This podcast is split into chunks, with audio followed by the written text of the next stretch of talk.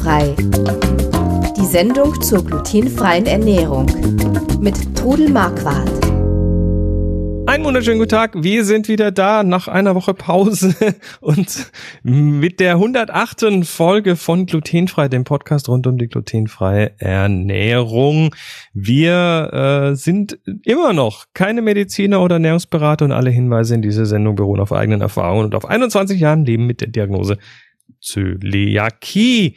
Ähm, ja, gleich vorweg, bevor wir einsteigen, wir haben die Frequenz dieser Sendung aktuell mal auf 14-tägig gelegt. Das hat ein bisschen damit zu tun, dass viel los ist und ähm, ja, hat auch ein bisschen damit zu tun, wie viel von euch noch reinkommt. Also ähm, stellt Fragen. Geht auf glutenfrei-kochen.de, dort auf den Podcast und klickt auf Frag Trudel und werft rein, was ihr könnt. Das ist nämlich immer ganz wichtig, dass wir, dass wir eine Interaktion ans Laufen kriegen. Also wir, wir leben ja auch davon, dass ihr euch ein bisschen mit einbringt. Und das freut uns immer. Und wir haben deshalb heute wieder eine komplette Sendung mit euren Fragen gemacht. Und am anderen Ende der Leitung ist wie immer meine Mutter, die Trudel. Hallo. Hallo. sag ruhig was. Ja, ja, ich sag was. Und zwar, ich bin schon gefragt worden, hoffentlich bist du nicht krank und Nein, geht's dir gut. alles gut. Aber wir haben größere Reparaturen gehabt und zwar einfach viel und deshalb äh, haben wir uns jetzt so entschieden, das jetzt so zu machen. Reparaturen, was heißt Reparaturen? Ihr habt, ihr habt euch ein komplett neues Bad einbauen lassen. Ja, da bin ich jetzt heute am Einräumen und es ist wunderschön geworden und es macht Freude. Aber es war viel, viel Dreck und Arbeit. Das hat sich hingezogen. Äh, vier, gut, viereinhalb Wochen, ja. Viereinhalb Wochen. Ja, es war ein totaler Rohbau. Also, und den Staub werde ich wahrscheinlich die nächsten Wochen noch immer wieder finden in meinen Schränken. Sehr schön. Ja, bei mir, bei mir war es übrigens auch, ne? Ein bisschen, ja. ein bisschen, äh, ein bisschen, ich hatte eine dicke Nebenhöhlenentzündung. Äh, irgendwie dieses Jahr sind die, sind die Viren besonders aggressiv. Es ja. ist unglaublich. Das mhm. geht auch, ist, ist auch immer noch nicht rum, obwohl es schon über zwei Wochen her ist. Aber wie ihr hört, sind wir in alter Frische wieder da und genau. werden uns bemühen, eure Fragen zu beantworten. Was heißt bemühen? Wir, wir tun's einfach. Und ja, wir, klar, wir, wir können's. Und wie gesagt, erstmal 14-tägig und dann schauen wir mal, wie sich das entwickelt. Heute haben wir Fragen von Evelyn, von Bettina und von Renate. Die Evelyn fragt, haben Sie schon, oh ja, das sollten wir gleich mal klarstellen. Man darf dich duzen, oder? Aber klar, ich bin im glutenfreien Leben einfach die Trudel. Genau. Aber trotzdem, Evelyn fragt, haben Sie schon einmal ein glutenfreies Matzenbrot aus der israelischen Tradition gebacken und war das schmackhaft? Es wird bei Allergien und Unverträglichkeiten empfohlen. Vielen Dank, Evelyn. Was, was ist eine Matze? Eine Matze ist ein ungesäuertes Brot, was, äh, also ich weiß, dass es in der jüdischen Küche gegessen wird mhm. und das ist völlig ohne Zusatzstoffe, Wasser und Mehl. Also keine Hefe, kein Sauerteig? Keine, kein Sauerteig, kein Backpulver äh, kein gar nichts, einfach nur ein Mail. Ich habe das gestern, äh, ja, Evelyn, du hast mich übrigens dazu inspiriert, wollte ich schon lang mal probieren, Matzenbrot zu machen und habe mich gestern früh, ich habe auf die letzten Handwerker gewartet und die kamen nicht und dann habe ich Matzenbrot gemacht. Und ich kann dir sagen, es ist super geworden, es schmeckt hervorragend, schön krachig und ich habe es dann, damit es ein bisschen einen Geschmack hat, zum Schluss, nachdem es gebacken war, dünn mit Öl bestrichen, mit Olivenöl, bisschen grobes Salz draufgestreut. Ist absolut äh, knackig und kann man in einer Blechdose sehr, sehr lange aufbewahren. Wie mache ich das? Reicht das einfach Mehl mit Wasser zu mischen? Muss man das ja, stehen lassen? Muss man das quellen lassen? Ja, man muss das ein bisschen langsam machen. Ich habe recherchiert im Internet und habe dann ein Rezept gefunden, habe das auf glutenfrei umgewandelt. Also ich habe hatte noch Komiko-Mehl da. Komiko-Mehl ist ein japanisches Reismehl, ein Brot, Komiko-Pan ist ein Brotmehl und es verarbeitet sich gut. Und ich habe Moment, Moment, Moment, wie heißt der Komiko? Äh, erklär Komiko. mir mal. Komiko, das habe ich kennengelernt auf einer Messe und hatte wie gesagt noch eine Packung da. Wie schreibt das man das? K-O-M-E K.O. Schau und das mal. Ist, und das ist eine Marke. Das ist eine Marke. Ah, ich sehe es gerade. Und Alles das klar. ist ein reines Reismehl, ein besonderes Reismehl, was super gute Backeigenschaften hat. Gerade auch für die Leute, die andere Mehle nicht vertragen, ist das eigentlich ein ganz guter äh, Ersatz. Und wie gesagt, ich hatte eine Packung Comico Panda. Das ist also das Comico Brotmehl und habe gedacht, ach, das müsste sich dafür eignen, weil ich eben auch nichts zusetzen wollte. Ihr könnt aber jetzt nicht einfach irgendein Reismehl nehmen. Wenn ihr jetzt ein anderes Reismehl nehmt, also zum Beispiel Mix It von Share ist auch ein Reismehl, dann würde ich euch empfehlen, macht noch eine Prise Xanthan drunter, dass es besser bindet. Mhm. Auf jeden Fall habe ich angefangen, dieses eine mehlbestaubte äh, Silikonunterlage und habe dann ein Schüsselchen und habe das äh, Reismehl, das Comico-Mehl reingetan und dann fängt man an, man richtet sich das Wasser hin, erstmal einen Esslöffel Wasser dazu, den mit der Gabel darunter und dann immer ein bisschen warten, bis das äh, gequollen hat. Also man braucht so 15 Minuten, bis man den ganzen Teig fertig hat, ist aber eigentlich keine Arbeit. Und dann immer wieder einen Esslöffel Wasser dazu. Also äh, Esslöffel, Moment, nur mal, dass ich das, also ein bisschen äh, Wasser dazu rühren und dann wie eine Minute ja. warten? Oder? Ja, ein, zwei Minuten, ja, eine Minute warten und Aha. bis und dann merkt man auch, wann der Teig sich richtig verbunden hat. Also ich ah. habe, glaube 80 Milliliter Wasser genommen und das muss dann einfach, der Teig muss dann so sein, dass ich ihn kneten kann. Und ähm, also ich war echt auch gespannt, wenn so gar keine Zusatzstoffe drin sind. Aber dieser Teig hat sich dann richtig gut kneten lassen mit der Hand. Und dann habe ich äh, so eine Kugel gemacht, habe die in vier Teile geteilt und habe dann jeden Teil immer wieder dünn mit diesem Mehl bestäubt und auch das äh, Nudelholz mit Mehl außenrum äh, bisschen drüber reiben. Also mit diesem Reismehl. Mit diesem Reismehl. Und dann so dünn wie möglich ausrollen. Inzwischen den Backofen auf 250 Grad vorheizen. Der muss richtig heiß sein, ne? Der muss knalle heiß sein. Und das Blech, ich habe da eine äh, Backfolie drauf gehabt, auf die oberste Stufe schieben. Das Blech ganz nach oben? Ja, und das Blech muss mit heiß sein. Die, die, Moment, die, die, die, äh, ist das jetzt eine Ober-Unterhitze oder war das? Äh oh, ich mache sowieso glutenfrei grundsätzlich Ober-Unterhitze. Okay. Auch da habe ich Ober-Unterhitze genommen. Und dann, äh, wenn die Hitze erreicht ist und der Fladen, ja, wenn der Fladen dann ausgerollt ist, wird der mit einer Gabel 25 Mal eingestochen. Also Löcher überall drin. Ja, kreuz wie, wie, und wie dünn wird der Fladen ausgerollt? So dünn es geht. Also er war richtig schön dünn. Also wir reden, ja. wir reden hier von irgendwie einem Millimeter oder so.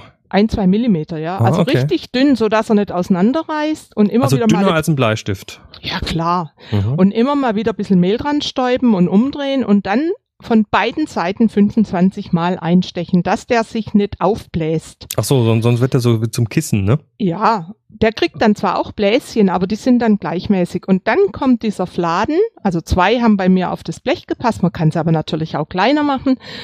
Und dann kommt der Fladen da drauf auf das Blech, auf das heiße Blech und dann wird dort zwei, ich glaube zwei oder zweieinhalb Minuten, müsst ihr im Rezept gucken, von jeder Seite gebacken, wird zwischendrin umgedreht. Und dann lege ich den auf einen Rost zum Abkühlen und schmeckt also richtig, richtig gut. Ich habe dann gestern Abend noch mal mir so einen kleinen Dip gemacht, Kräuter, Kräuterfrischkäse und dann äh, diesen krachigen Fladen, also ja, das gut. passt doch jetzt dann auch zu passt, Ostern, ja. ne? Das und ich habe auch Antworten gekriegt, weil eine dann gemeint hat, das passt hervorragend zu unserem Abendmahl in der Kirche. nee, also es ist unglaublich, was ich für Resonanz gekriegt habe. Zwei oder drei haben es gleich gestern schon gebacken und ausprobiert. Also es war höchste Zeit, dass ich ein Matzenrezept gemacht habe. Ja, klasse. Aber hat mir auch Spaß gemacht. Sehr schön. Also Evelyn, auf dem äh, Kochbuch glutenfrei-kochen.de findest du jetzt das Rezept Matzen, M-A-T-Z-E-N. Und du verlinkst es aber, Ich ja? verlinke es hier in den Shownotes, äh, in den, in den Notizen zum Podcast auch nochmal. Also wenn ihr das hier in eurem, in eurem Podcast Empfänger auf eurem Smartphone zum Beispiel runtergeladen habt, da findet ihr das dann auch.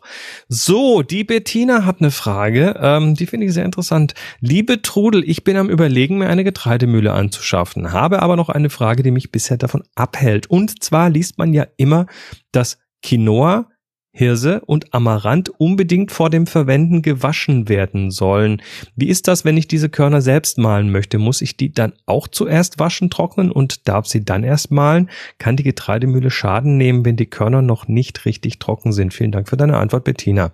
Ja, Bettina, das ist eine sehr interessante Frage. Also erstmal, erstmal Getreidemühle ist klasse, weil Ja. wenn man selber äh, sein Getreide mahlen kann, dann weiß man, ja, weiß man genau, was drin ist und Also ich habe selbst auch eine Getreidemühle und äh, also wenn, wenn du dir eine kaufst, dann musst du unbedingt darauf achten, äh, dass diese Getreidemühle glutenfrei eingemahlen wird. die werden also im Werk, wo sie hergestellt Ja. werden, werden die eingemahlen. eingemahlen, zum Beispiel mit Reis. mhm.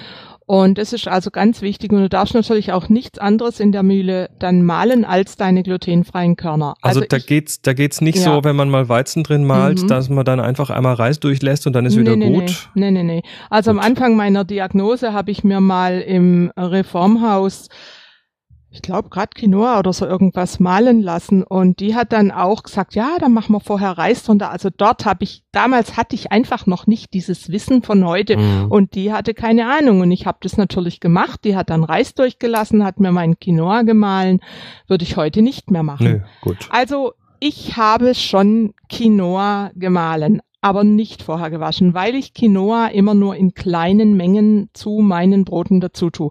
Warum und- soll man die waschen? Ja, die haben einen Bitterstoff drin irgendwo und Ah, okay. äh, irgendwelche vielleicht Saponine oder irgend sowas ist in diesen Schalen drin. Also wenn ich äh, Quinoa koche, dann wasche ich den vorher gut. Aber wenn ich jetzt von mir aus 50 oder 100 Gramm zu meinem Mehlen dazu tue, male ich ihn mit der Mühle und äh, ich, was dann auch noch wichtig ist, wenn du so kleine Körner malst, ist es immer gut, du mischst die mit Reis, weil sie mahlen sich besser. Aber wie gesagt, das müsste ich jetzt selbst auch nochmal recherchieren, weil sonst müsstest du die ja trocknen auf dem Blech und das macht ja keinen Sinn, das ist ja so viel Energie verbraucht. Also Also äh, es, es steht hier, ich habe es gerade nochmal nachgelesen, tatsächlich, das geht um die Saponine, also Saponine Saponin, sind es, ja. das ist ein Mhm. Bitterstoff. Das Mhm. heißt, es geht einfach nur um eine geschmackliche Sache. mhm. Äh, und du sagst jetzt, du hast bei den Mengen, die du da bisher verwendet Kein hast, Problem. kein Problem. Es hat nicht komisch geschmeckt oder so. Also ich habe sogar mich auf der Messe unterhalten, also auf der Allergiefrei von Messe in Stuttgart. Da war eine Peruanerin, die Quinoa verkauft hat. Und mit der habe ich mich lang unterhalten zu dem Thema und die hat auch gesagt, das brauche ich nicht. Mhm. Also wenn man kocht, auf, auf jeden Fall. Und Quinoa ist halt ein sehr hochwertiges äh, Korn und kann man tolle Sachen mitmachen. Ich habe gerade letzte Woche ein Rezept gemacht mit Quinoa. Ähm, Paprikaringe mit äh, einer Füllung aus Quinoa und Hackfleisch und Kräutern und mit Käse überbacken. War super. Mhm. Klasse. Mhm. So, die letzte Frage für heute kommt von Renate. Äh, Sie schreibt, zuerst mal ein Kompliment für den Podcast, höre euch sehr gerne zu und man erhält immer Tipps, Hilfe und Anregungen von euch. Und was ganz besonders und nicht selbstverständlich ist, alles kostenlos. Ja, machen wir auch gerne, ne? Äh, vielen herzlichen Dank. Meine Frage, was bewirkt Agavendicksaft im Brot? Hallo Renate, ähm, Agavendicksaft bewirkt eigentlich im Brot das gleiche, was Zucker bewirkt. Er Es ist, ist eigentlich schubst- Zucker ist erstmal. ein Ne? Zucker. Austauschstoff oder, oder ein gesünderer Zucker, sagen wir mal so, der sich besser verstoffwechselt als der Industriezucker. Also äh, wenn du jetzt Agaven, wenn da irgendeinem Rezept steht, Agavendicksaft, äh, dann hilft es einfach auch, die Hefe anzuschucken, wie der Zucker. Das und- ist im Prinzip Futter für die Hefe. Futter für die Hefe, genau. Und, die da- Hefe, die Hefe Mhm. frisst dann den Zucker und äh, verstoffwechselt den zu unter anderem auch Kohlendioxid. Also die, die Mhm. Hefe, die geht Hefe, äh, die Hefe pupst quasi ins Brot und macht dann Mhm. das Brot deshalb locker mit Kohlendioxid, ja. Die schönen Löchlein ins Brot. Und wenn Genau. du zu, zu viel Hefe und zu viel Zucker drin hast, dann gibt's halt manchmal auch große Löcher. Also, der ist einfach nur Futter für die ja, Hefen. ist Futter für die Hefe. Klasse. Gut. Das war's für heute. Wir sind durch. Danke für eure Fragen. Ihr könnt eure Fragen immer abladen bei Trudel und zwar auf glutenfrei-kochen.de dort im Podcast auf Frag Trudel klicken, großes grüne, großer grüner Knopf, der ist nicht zu übersehen. Und da könnt ihr Fragen, Anregungen, Hinweise und so, solche Sachen reintun und wir sammeln sie und beantworten sie hier in der Sendung. Wir haben noch ein paar mehr auf Lager, aber die gibt's dann in einer der nächsten Folgen. Also, dann äh, lasst uns eure Fragen wissen. Wir beantworten sie hier und freuen uns auch, wenn ihr nächste Woche wieder da seid. nee, übernächste Woche, Entschuldigung. Und ja, bis dann, macht's gut. Tschüss. Tschüss. Sie hörten glutenfrei. Die Sendung zur glutenfreien Ernährung mit Trudel Marquardt. Über 900 glutenfreie Rezepte und weitere Informationen auf www.glutenfrei-kochen.de.